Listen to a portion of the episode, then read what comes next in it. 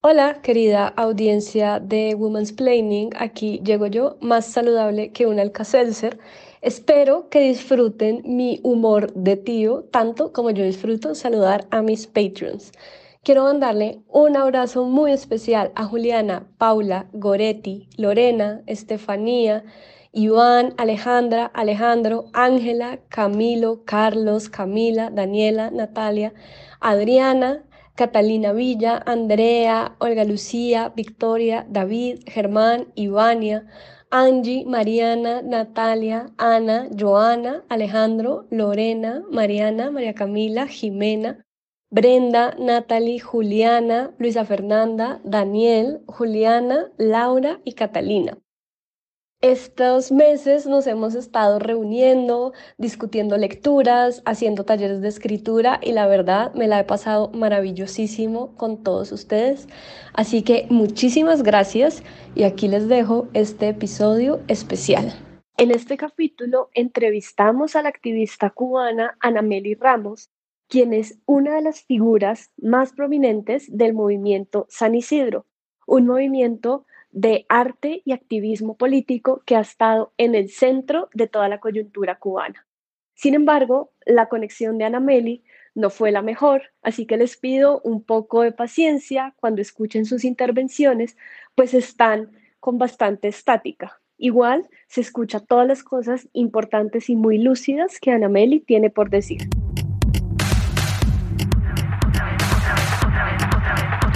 Esto es Women's Planning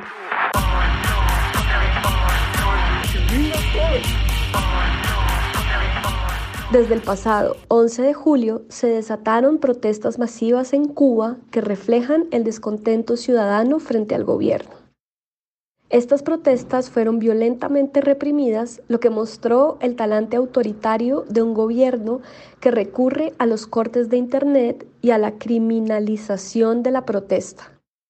Lo que sucede en Cuba permite trazar paralelos con la manera en la que el gobierno colombiano ha afrontado el estallido social.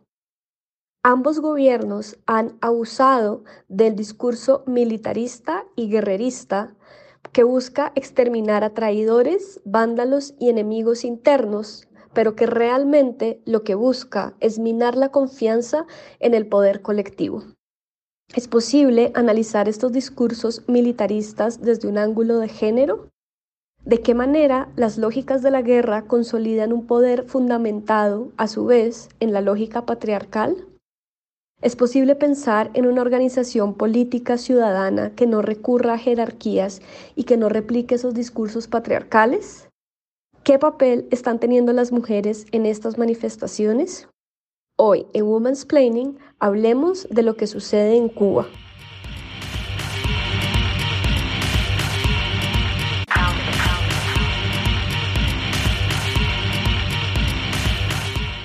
Bueno, este capítulo lo propuso Goldie Levy, nuestra maravillosa editora y productora en este caso, porque ella sintió que sería interesante que tratáramos este tema coyuntural desde el ángulo de género. Entonces, pues quisiera darle la bienvenida a las invitadas y quisiera también que fueran ellas las que se presenten. Entonces, por favor, quisiera que nos dijeran sus nombres y lo que hacen. Pues sí, mi nombre es Ana María Ramos, yo soy curadora de arte, soy miembro del Movimiento San Isidro. No soy fundadora del movimiento, es decir, es un movimiento que se funda en 2018 y yo entré solo hace aproximadamente un año. Y bueno, a partir de ahí mi vida cambió bastante. Yo era profesora antes de LISA, eh, antes de entrar al movimiento. Y bueno, fui, no me expulsan exactamente técnicamente, pero sí me cierran el, el, contrato indefinido que tenía ya. Yo trabajaba, trabajé ahí por más de 10 años. Pues nada, ahora estoy estudiando en México, eh, haciendo un doctorado en antropología.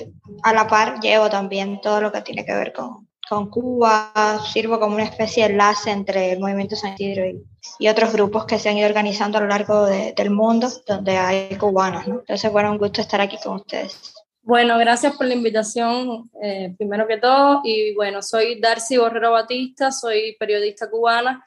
Pasé primero por medios estatales, medios oficialistas, eh, el periódico Granma, que es el diario oficial del Partido Comunista de Cuba, Y bueno, en ese contexto empecé ya a colaborar también con medios independientes porque evidentemente tenía inquietudes y eh, necesidad de, publicar, de contar la, la, realidad que no contaban esos medios oficiales. Y bueno, tuve esa, esa salida, sabía de, de a través de medios independientes. Primero inicié mi, mi, trabajo en el toque con Cuba y otros medios también, colaboraba con el estornudo y ya luego con tremenda nota me eh, empecé a, a, colaborar de manera más, más fija, más, más permanente. Y en este caso ya eh, en cuanto al periodismo con este sentido, esta perspectiva de género, eh, fue tremenda nota el medio que me, que me posibilitó y que me, que me abrió el espacio para ejercer este tipo de periodismo más militante desde el punto de vista feminista. Bueno, me parece importante antes de entrar en materia sobre este tema, sobre lo que está sucediendo en Cuba, pero también sobre cómo el lenguaje de el gobierno cubano puede brindarnos una perspectiva frente a lo que sucede con el autoritarismo y el militarismo en la región, me parece que es muy importante que contextualicemos un poco de qué hablamos cuando hablamos de Cuba. Y me parece que la mejor manera de hacer esto es dándole la voz a ustedes para que le comenten un poco a la audiencia qué es lo que está sucediendo en Cuba en el sentido de que ya se exceden las categorías de ideología de izquierda o derecha y que lo que sucede en Cuba va mucho más allá de esa utopía revolucionaria de hace 60 años. Hay una frase que se repite mucho y que tiene que, que ver bastante con Cuba y es que las dictaduras no tienen signo ideológico. Y yo creo que eso para Cuba eh, pega muchísimo. Yo creo que Cuba, a pesar de que ha insistido durante tantos años en que es un gobierno de izquierda, realmente no es de izquierda. Eh, yo no, no, no, sabría decir, definir qué cosa es lo que hay en Cuba es muy complicado. Eh, yo no creo que sea de izquierda ni de derecha. Cuba es como una especie de monstruo en el sentido medieval, ¿no? De que está compuesto por partes de diferentes animales, ¿no? Y, y además va mutando. Es muy difícil definir ahora mismo lo que es Cuba. Yo hablaba de que hay mucha polémica alrededor de cómo caracterizar eh, el gobierno cubano. Hay muchos intelectuales que hablan de dictadura, otros de régimen totalitario, eh, trayendo todo esto que tiene que ver con Hannah Arendt y los orígenes del totalitarismo, pero yo, yo creo que esta, esta discusión es improductiva ahora mismo si no es que no sea importante en, en, el futuro, pero ahora mismo es imposible porque además nosotros no tenemos muchos de los elementos que habría que considerar a la hora de definir a, a, Cuba, ¿no? Eh, elementos que saldrán con el tiempo, que saldrán sobre todo cuando tal vez el gobierno que está ya no esté, y, y, son elementos que serían imprescindibles. Es decir, en Cuba hay como una especie de bloqueo de la información, no hay ningún tipo de transparencia para saber realmente las prácticas al interior del, del gobierno entonces, lo único que uno ve es lo que el gobierno proyecta, es decir, lo que, el gobierno proyecta para su ciudadanía y lo que el gobierno proyecta para fuera de Cuba, que por lo general son cosas muy diferentes también. Es decir, lo que ven de Cuba hacia afuera eh, dista mucho de, de, la realidad del cubano de a pie. Y por eso es que para los extranjeros, para personas que visitan y que no conocen a fondo, es muy difícil entender la realidad cubana. Entonces, el gobierno no es de izquierda por una razón muy sencilla, es decir, es un gobierno que bloquea todo tipo de iniciativas ciudadanas independientes. Es decir, la cuestión no es solo que te reprime, que te expulsen de tu trabajo, si emites algún criterio que pueda estar en contra o que puedas mm, tener algún elementos críticos respecto al sistema o que te amenazan o que te meten preso, que te ponen un cerco policial. Es decir, el problema no es solo la represión directa, el problema es las prácticas como que desestructuran las iniciativas ciudadanas. Y eso ha sido durante tanto tiempo que el, eso ha resultado, se ha dado como resultado que la gente vaya perdiendo eh, el ejercicio cívico y que normalice el hecho de que el civismo pueda ser considerado oposición o que el civismo pueda ser considerado incluso un delito. Entonces, esa, ese bloqueo de esas prácticas es totalmente contraproducente porque eh, va, va fracturando el tejido social, es decir, va eh, eliminando la autonomía en las personas y en, los, en las iniciativas comunitarias.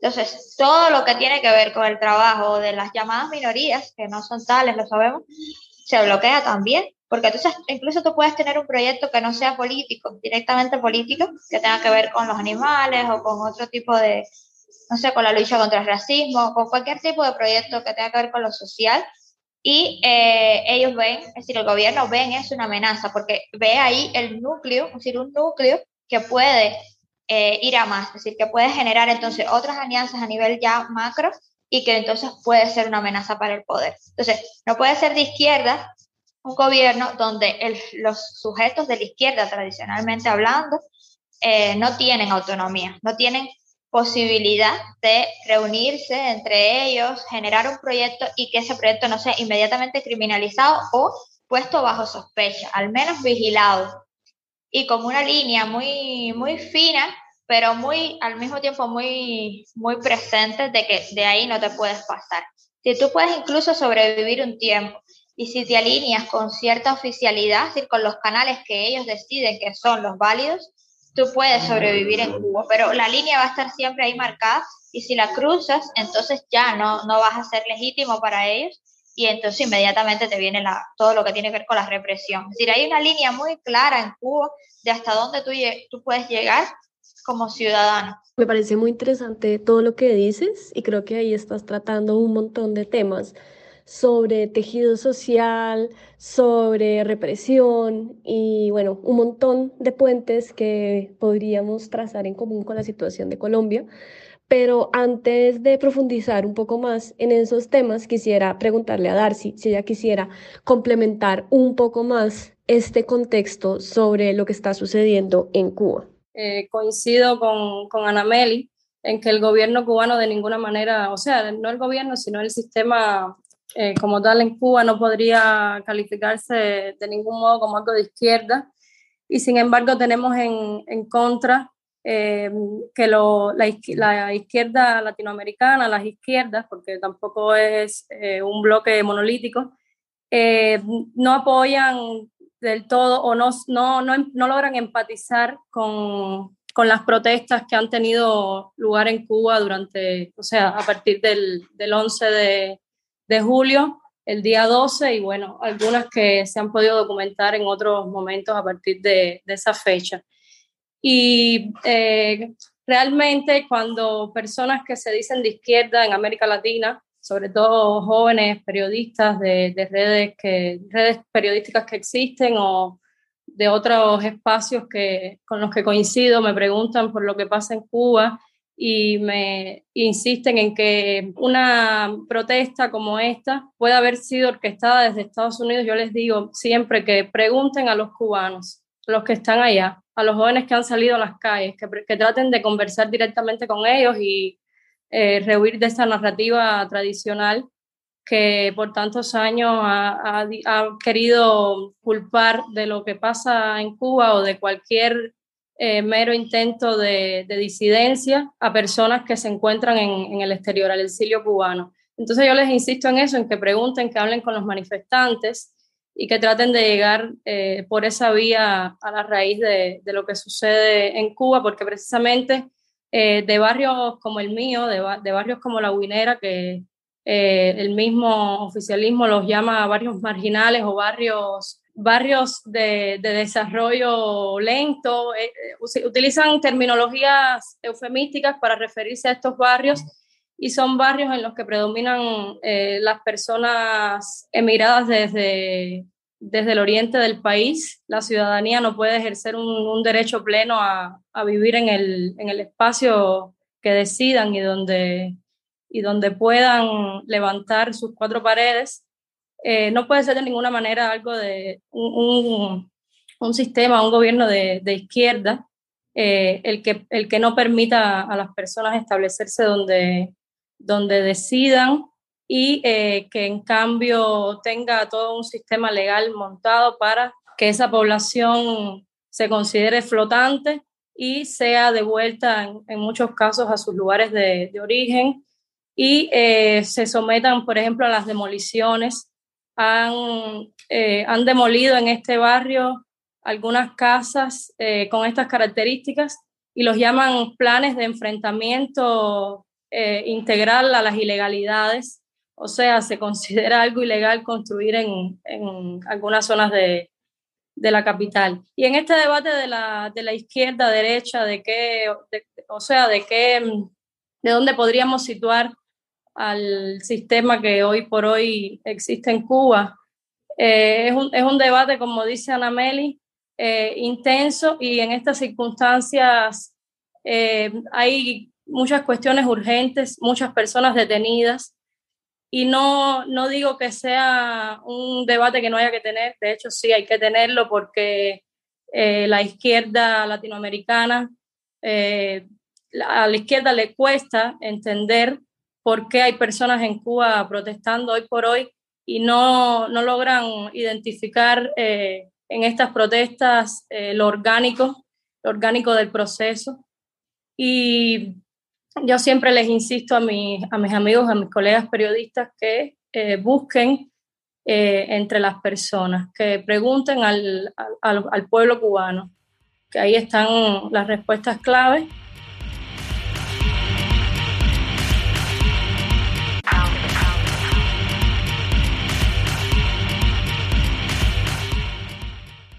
Bueno, hay algo que ustedes mencionan que me parece muy importante para comenzar esta conversación y que también creo que es algo a lo cual se puede ver desde la perspectiva de género, ¿no? Y es que ustedes dos hacen énfasis en la manera en la que el gobierno es muy sagaz a la hora de moldear el lenguaje y de construir un relato bastante autoritario en donde la única palabra posible es la palabra del gobierno, ¿no? Como si fuera este padre, gran padre, que sabe lo que es mejor para sus hijos.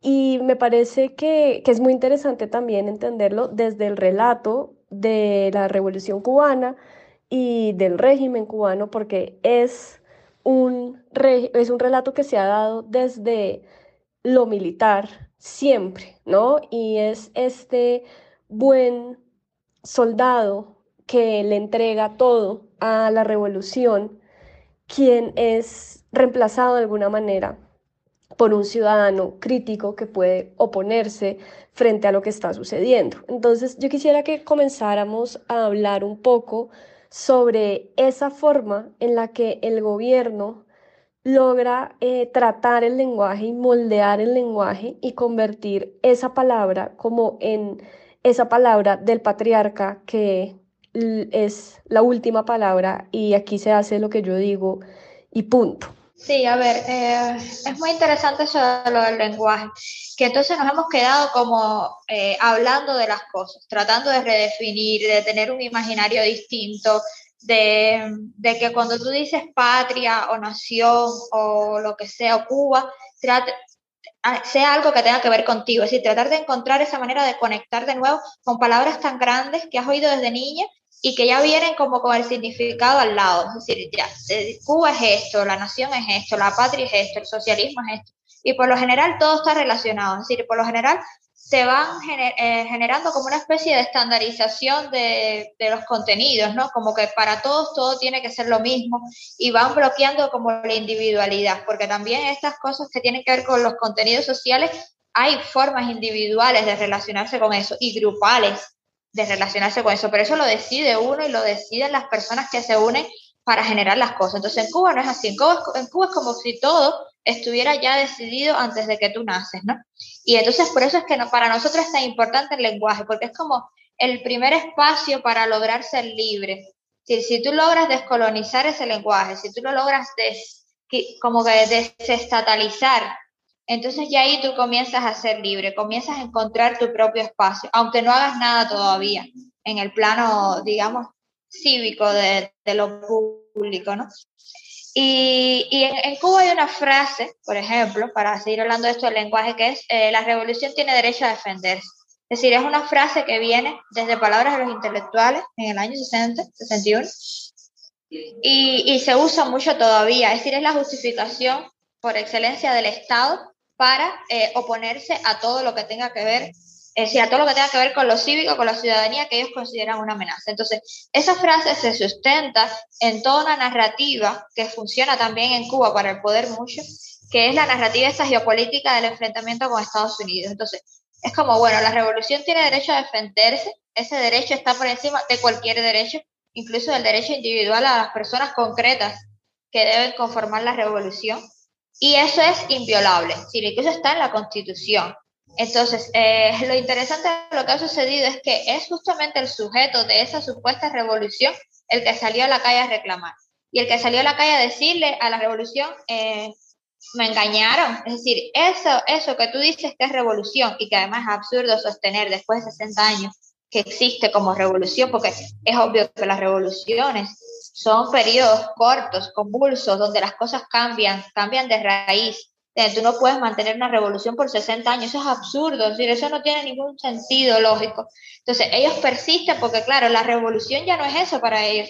Aunque ellos digan que sí, que es cambio, no sé qué, hace rato se sabe para al interior de Cuba que la revolución se anquilosó en un poder, en un poder además militar, como tú decías, en una cúpula de, de contadas personas, todos hombres por lo general, militares además, que eh, no perdió contacto con la realidad del resto del pueblo. Entonces, ese sujeto donde ellos, arriba del cual ellos se montan para seguir vendiéndose como revolución, fue el que salió a la calle a decirles, no les creo, es mentira lo que han dicho, todo lo que nos han dicho eh, nos han engañado, han engañado al mundo y ya no queremos más. Es decir, ya queremos tener nuestra libertad. Yo creo que es una cuestión de narrativa y de una narrativa que es parte de, cómo tú asumes individualmente las cosas, pero que va y que por suerte ya está traspasando al espacio público. Es decir, está generando esa narrativa nueva, está generando ya otras cosas. Ahí la gente reconoce que es justamente lo que ellos no tienen. Es decir, la patria ha estado demasiado tiempo asociada a la muerte. Es decir, a, a esa lógica de guerra, que tú naces y tienes que estar enfrentado a y dispuesto a dar tu vida y dispuesto a dar tu palabra y dispuesto a dar todo eh, por aprender y mantener algo que ya no tiene que ver contigo. Entonces, eso de patria y vida es simplemente como oxigenar la patria, como decir, bueno, yo quiero la patria, ok, pero la patria no puede bloquear mi propia vida. Si no, puede, no puede ser a base de muerte, no puede ser una disyuntiva obligatoria en la que yo tengo que nacer y vivir para siempre. Si la patria tiene que significar otra cosa y por eso la gente se apropió también de eso, ¿no? Sí, y creo que también, pues en esa palabra patria, ¿no? Está esa narrativa militarista que, que resulta, pues, bastante patriarcal, masculina, y que demuestra, pues, que este relato es un relato construido también por machos. Yo creo que, que esta cuestión de que sean militares y que sean hombres, es decir, en Cuba ha habido una larga trayectoria no solo de machismo, sino de autoritarismo, incluso a nivel político. Es decir, no es el único dictador que hemos tenido en Cuba. Hemos tenido muchos dictadores, pasa mucho en Latinoamérica también, en la región completa. Es decir, esa cosa de, que el poder solo es efectivo y cuando es fuerte y cuando por lo general viene de la mano de, un hombre y de un militar. Entonces, esas son cosas que hay que desaprender. A, nosotros nos dicen mucho, bueno, pero ¿dónde están los líderes? Tienen que consolidar los líderes, hace falta un solo líder tienen que unirse y encontrar un solo líder. nosotros siempre decimos, ¿pero por qué? ¿Por qué tiene que haber un líder? ¿Y por qué además el líder tiene que ser hombre? ¿Y por qué, por qué no puede ser otro tipo de poder que, que se genere más horizontal, más eh, sin una cabeza específica? ¿Por qué eso no puede rotar? ¿Por qué no, no podemos inventar una nueva forma de, de hacerlo? ¿Por qué tiene que ser siempre de la misma manera? Es decir, vamos a tratar de, de, construir también ese Fidel que todos llevamos dentro, ¿no? Que cada vez que generamos un espacio X, que tenemos que reproducir ese esquema, aunque estemos en contra supuestamente del, del, esquema, ¿no?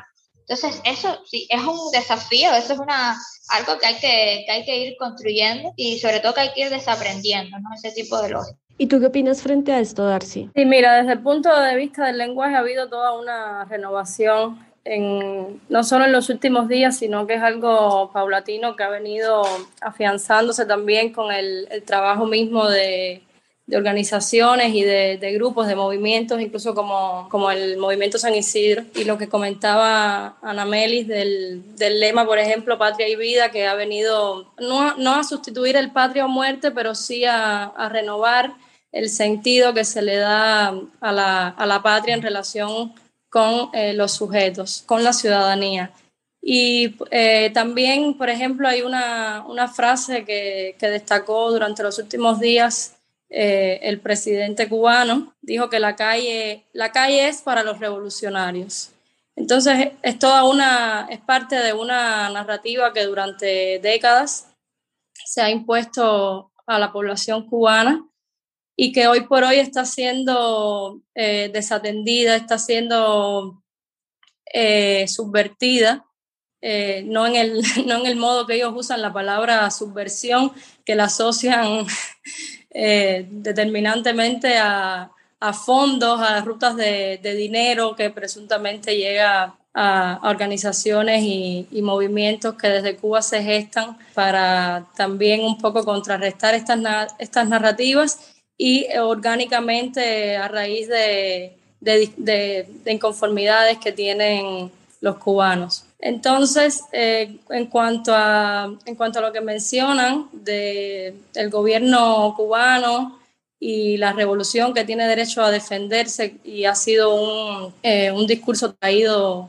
desde hace mucho tiempo, eh, yo siempre tengo la, la, idea, ¿no? Lo, hago el paralelismo del gobierno cubano que se vende como, como un macho abusado por otro, que en este caso sería, eh, digamos, Estados Unidos y el, el, embargo y, la, y toda la, la, serie de sanciones que, por ejemplo, el año pasado se, se intensificaron. Y entonces sería como que este macho abusado tiene derecho a defenderse y abusar entonces de otros eh, o de otros, en este caso sería eh, por ejemplo, en el caso de, la represión que viven muchas mujeres, que la ha vivido la propia Anameli, y ahí hemos sido testigos de, sus directas, de la persecución eh, policial, de, cómo agentes vestidos de civil eh, se plantan en las afueras, a las afueras de las casas de personas que consideran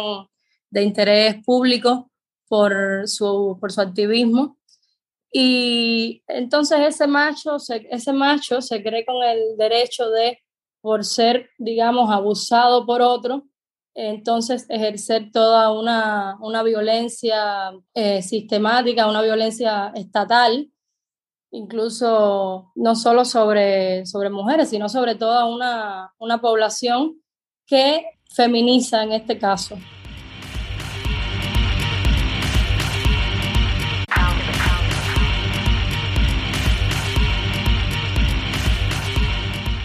Y hay algo que me llama mucho la atención de esta manera en la cual eh, el gobierno cubano, y creo que ahí se podría hacer también un paralelo con muchos gobiernos colombianos que se han parapetado y se han sostenido desde lógicas patriarcales y lógicas guerreristas, ¿no? O sea, aquí en Colombia vivimos un conflicto armado durante 60 años y las lógicas de los gobernantes siempre han sido y siempre han girado en torno a ese enemigo, ¿no? Y hacer que el otro, el vecino, el conciudadano, sea visto siempre con suspicacia porque podría ser un enemigo disfrazado, ¿no? Podría ser un guerrillero, podría ser un vándalo y por eso debe ser eh, exterminado. Y veo que algo así también sucede en el relato guerrerista del gobierno cubano, ¿no? Como que aparece entonces esta idea de el traidor, de el gusano, de aquel que se ha ido al exilio, así sea eh, miembro de la familia más cercana, debe ser visto como un enemigo, ¿no? Y me parece que ahí hay algo muy interesante en esa manera en la que esas lógicas de la guerra, esas lógicas militares y esas lógicas patriarcales han construido el poder en nuestra región.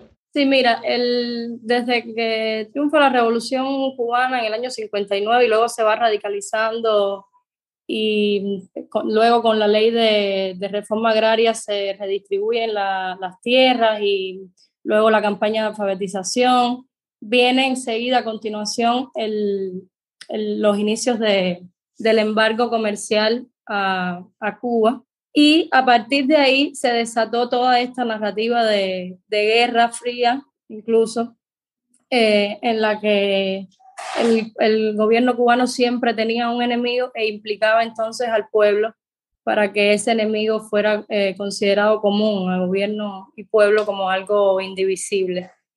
Y en este sentido, a partir de eso, de, incluso los inicios mismos de esa revolución, se empezó a, a usar calificativos como gusanos para nombrar a, personas que eran desafectas del régimen.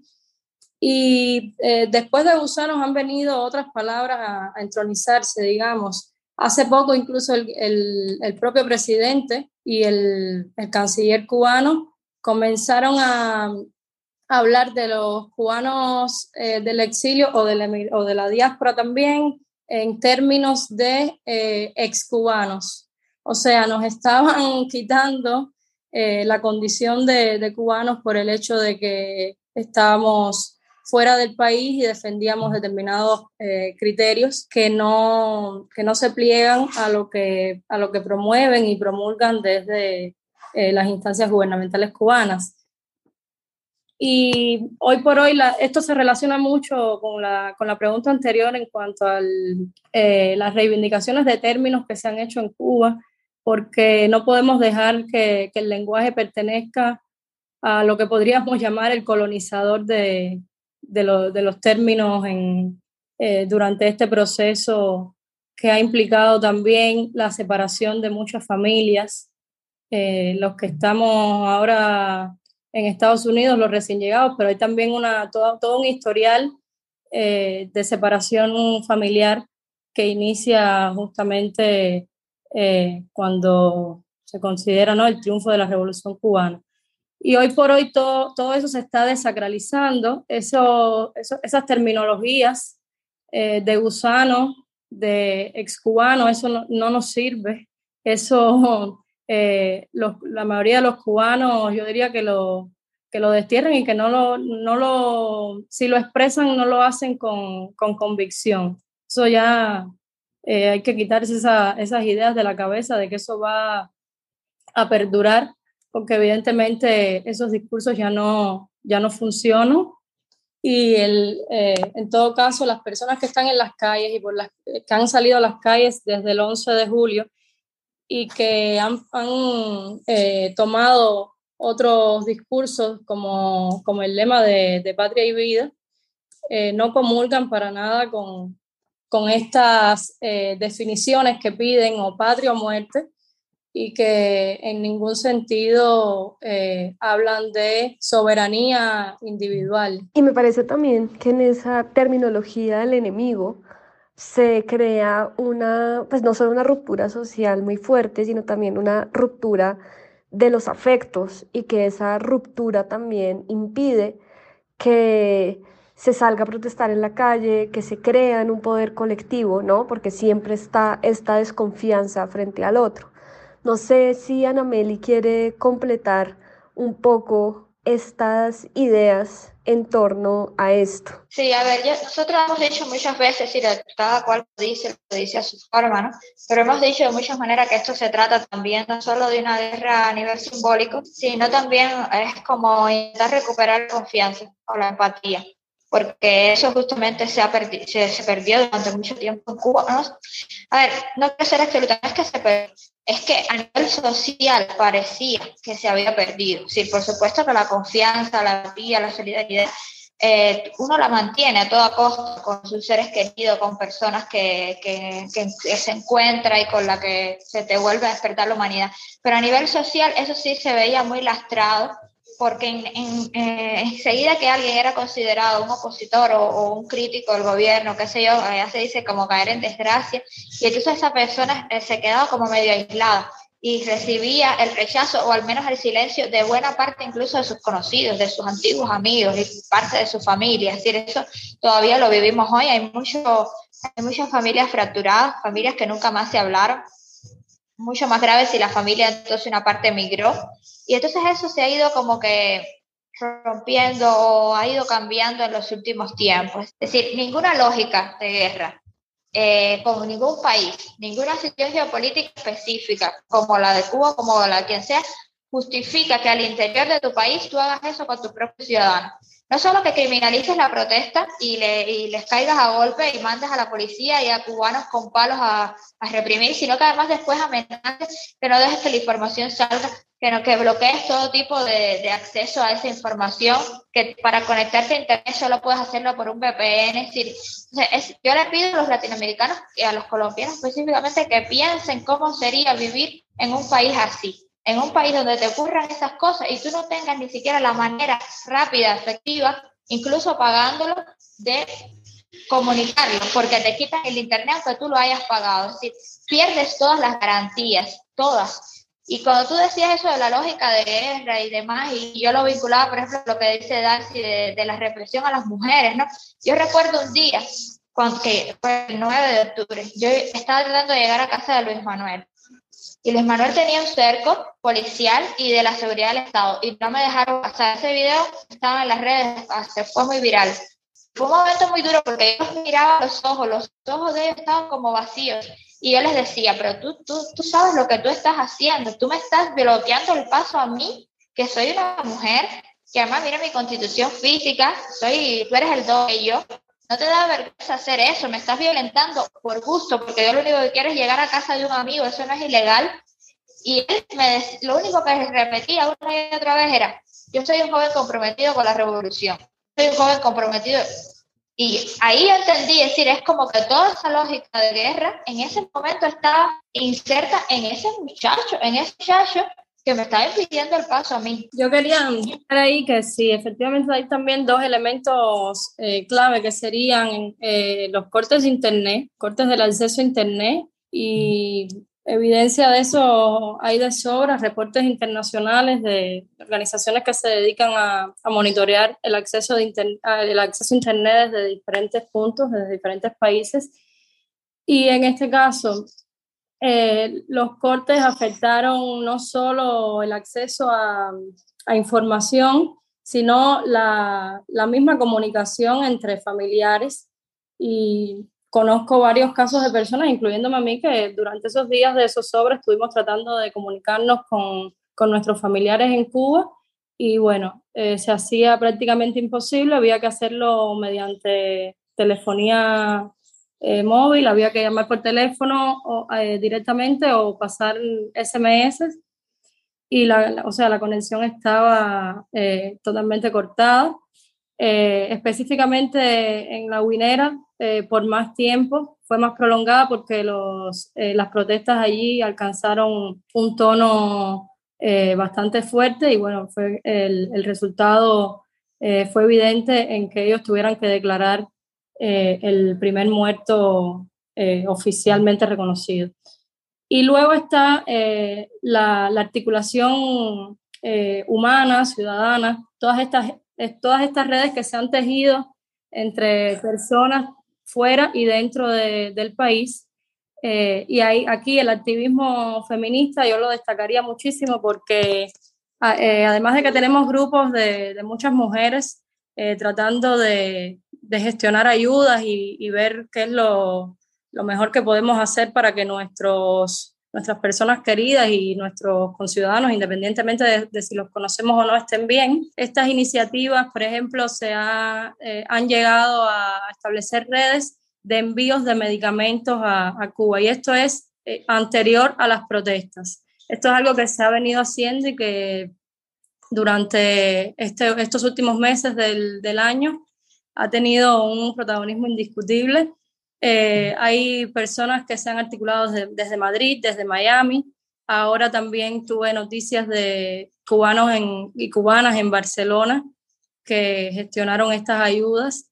Y las mujeres, yo digo que las mujeres han estado al centro de, de estas gestiones, no solo para, eh, en términos de, de, ayuda humanitaria y de gestionar medicamentos para, para donar, donar y enviar a Cuba, sino eh, también en este mismo eh, sentido de los reportes de personas detenidas, desaparecidas. El, el, papel ha sido muy, muy importante. Hay un grupo de mujeres que, al que me sumé. Estamos documentando estos casos de personas detenidas y, y desaparecidas eh, durante o después de las protestas, ya que han sido en muchos casos detenidos en sus propios domicilios, en sus propias casas y otros de los que la familia ni siquiera ha tenido noticias. Eh, de esto me gustaría destacar incluso un caso de una madre que tiene a, sus tres hijos eh, detenidos. Primero estuvieron en, el centro de detención de, Cien y Aldabó y ahora los trasladaron a, cada uno a, prisiones diferentes. Y hay entre esos tres hijos de esta madre una muchacha, eh, Mayanis, alias Mamoti, que es de, del mismo barrio que les comentaba, donde, donde viví tanto tiempo, la Huinera.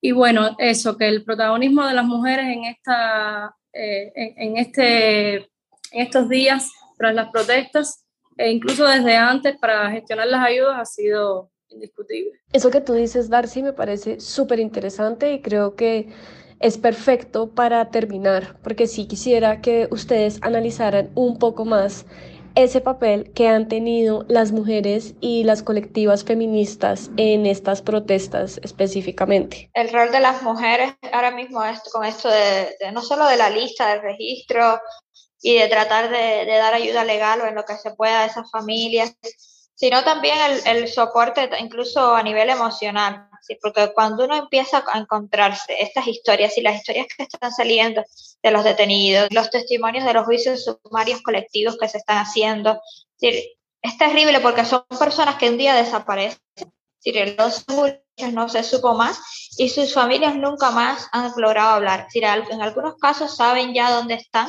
en qué estación están, en qué cárcel están, pero no han podido hablar la mayoría con sus hijos, con sus hermanos, con sus novios, y, y para ellos es una situación de desestabilización total, de, de, no saber cómo está la persona que tú quieres, y, y, no es uno ni dos, son cientos de personas en esa situación.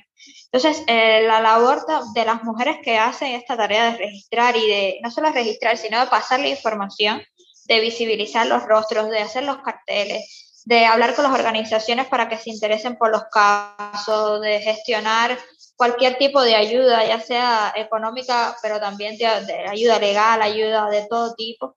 Es, eh, es, es, realmente una labor de, de, regenerar ahí el tejido social, pero desde lo mínimo, es decir, sin, sin, sin parafernaria, sin, sin hacerlo tan visible. Es decir, son personas que trabajan bajo perfil, muchas de ellas ni siquiera se conoce quiénes son, pero lo hacen en función de, es decir, en función de, de, de paliar, ¿no? De, de, ayudar en una situación de desesperanza tan grande para esas madres, para esas tías, para, para esas novias, y de, y de ser como una especie de mediador, ¿no? Como decirte, nosotros estamos aquí, no conocemos a la mayoría de las personas que están presas, pero entendemos tu desesperación porque lo hemos vivido anteriormente con nuestras familias o con nosotros mismos, con nuestros amigos, y entonces ahora, como son cientos, ahora ya no son 10 ni 20, ni, ni son los 150 presos políticos que hay, no, ahora son 700, 800, sabrá Dios qué número, y entonces es una situación de tensión, de silencio incómodo, de desesperación generalizado.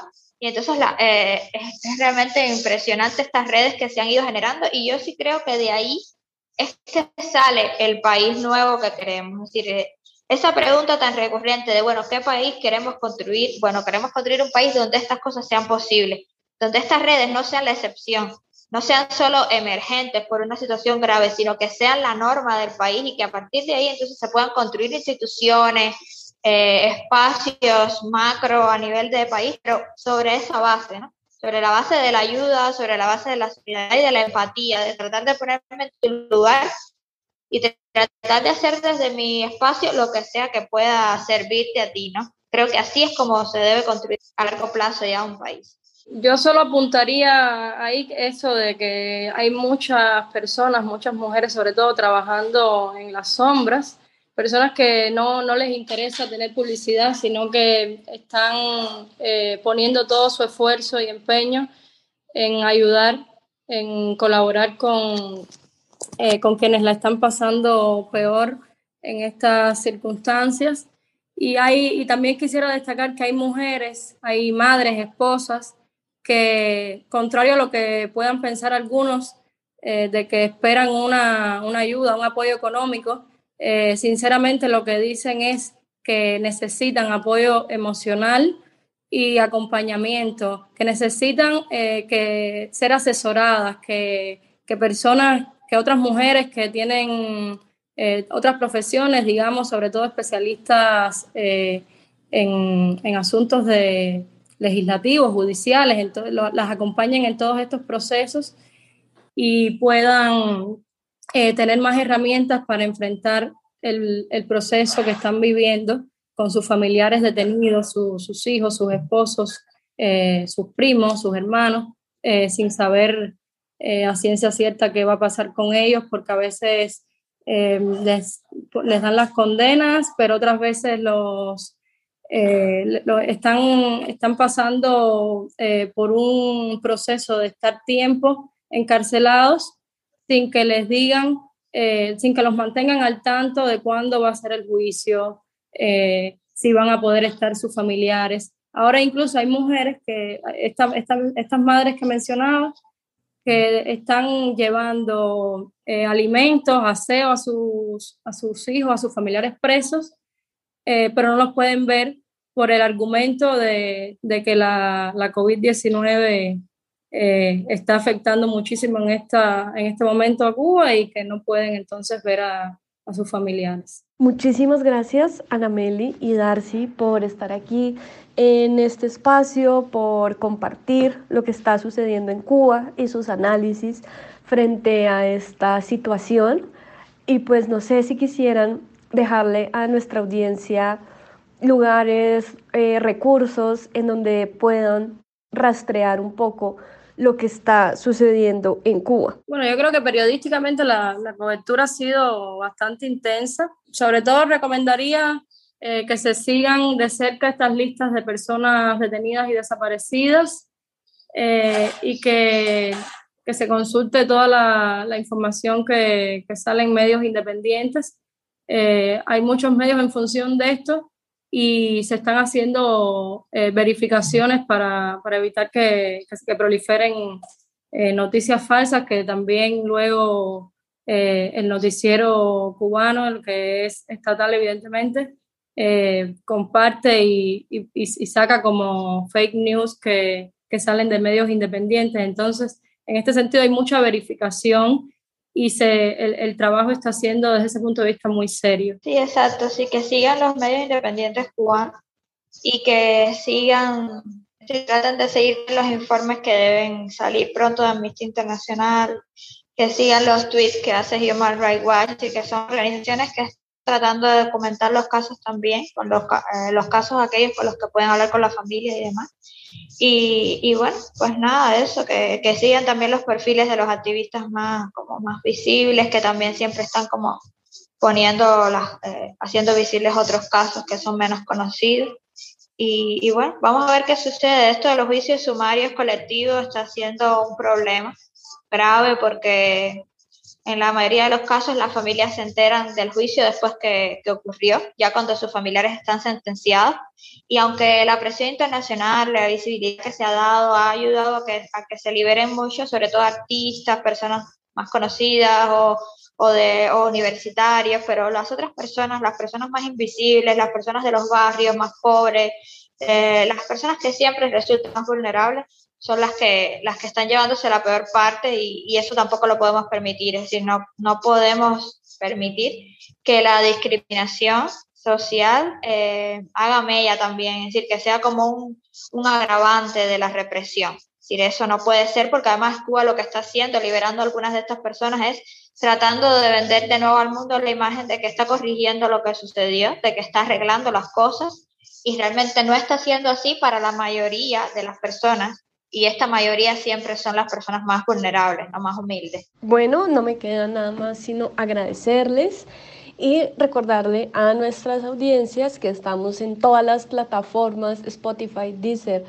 Apple Music, que si les gusta este contenido, eh, nos recomienden con sus amigues, que nos pongan cinco estrellas, que nos hagan memes, que de todas las maneras posibles difundan la palabra de Women's Planning y recuerden también que estamos en Patreon www.patreon.com slash planning con clubes de lectura, talleres y encuentros con invitadas en donde seguimos la conversación que planteamos en estos episodios. ¡Chao!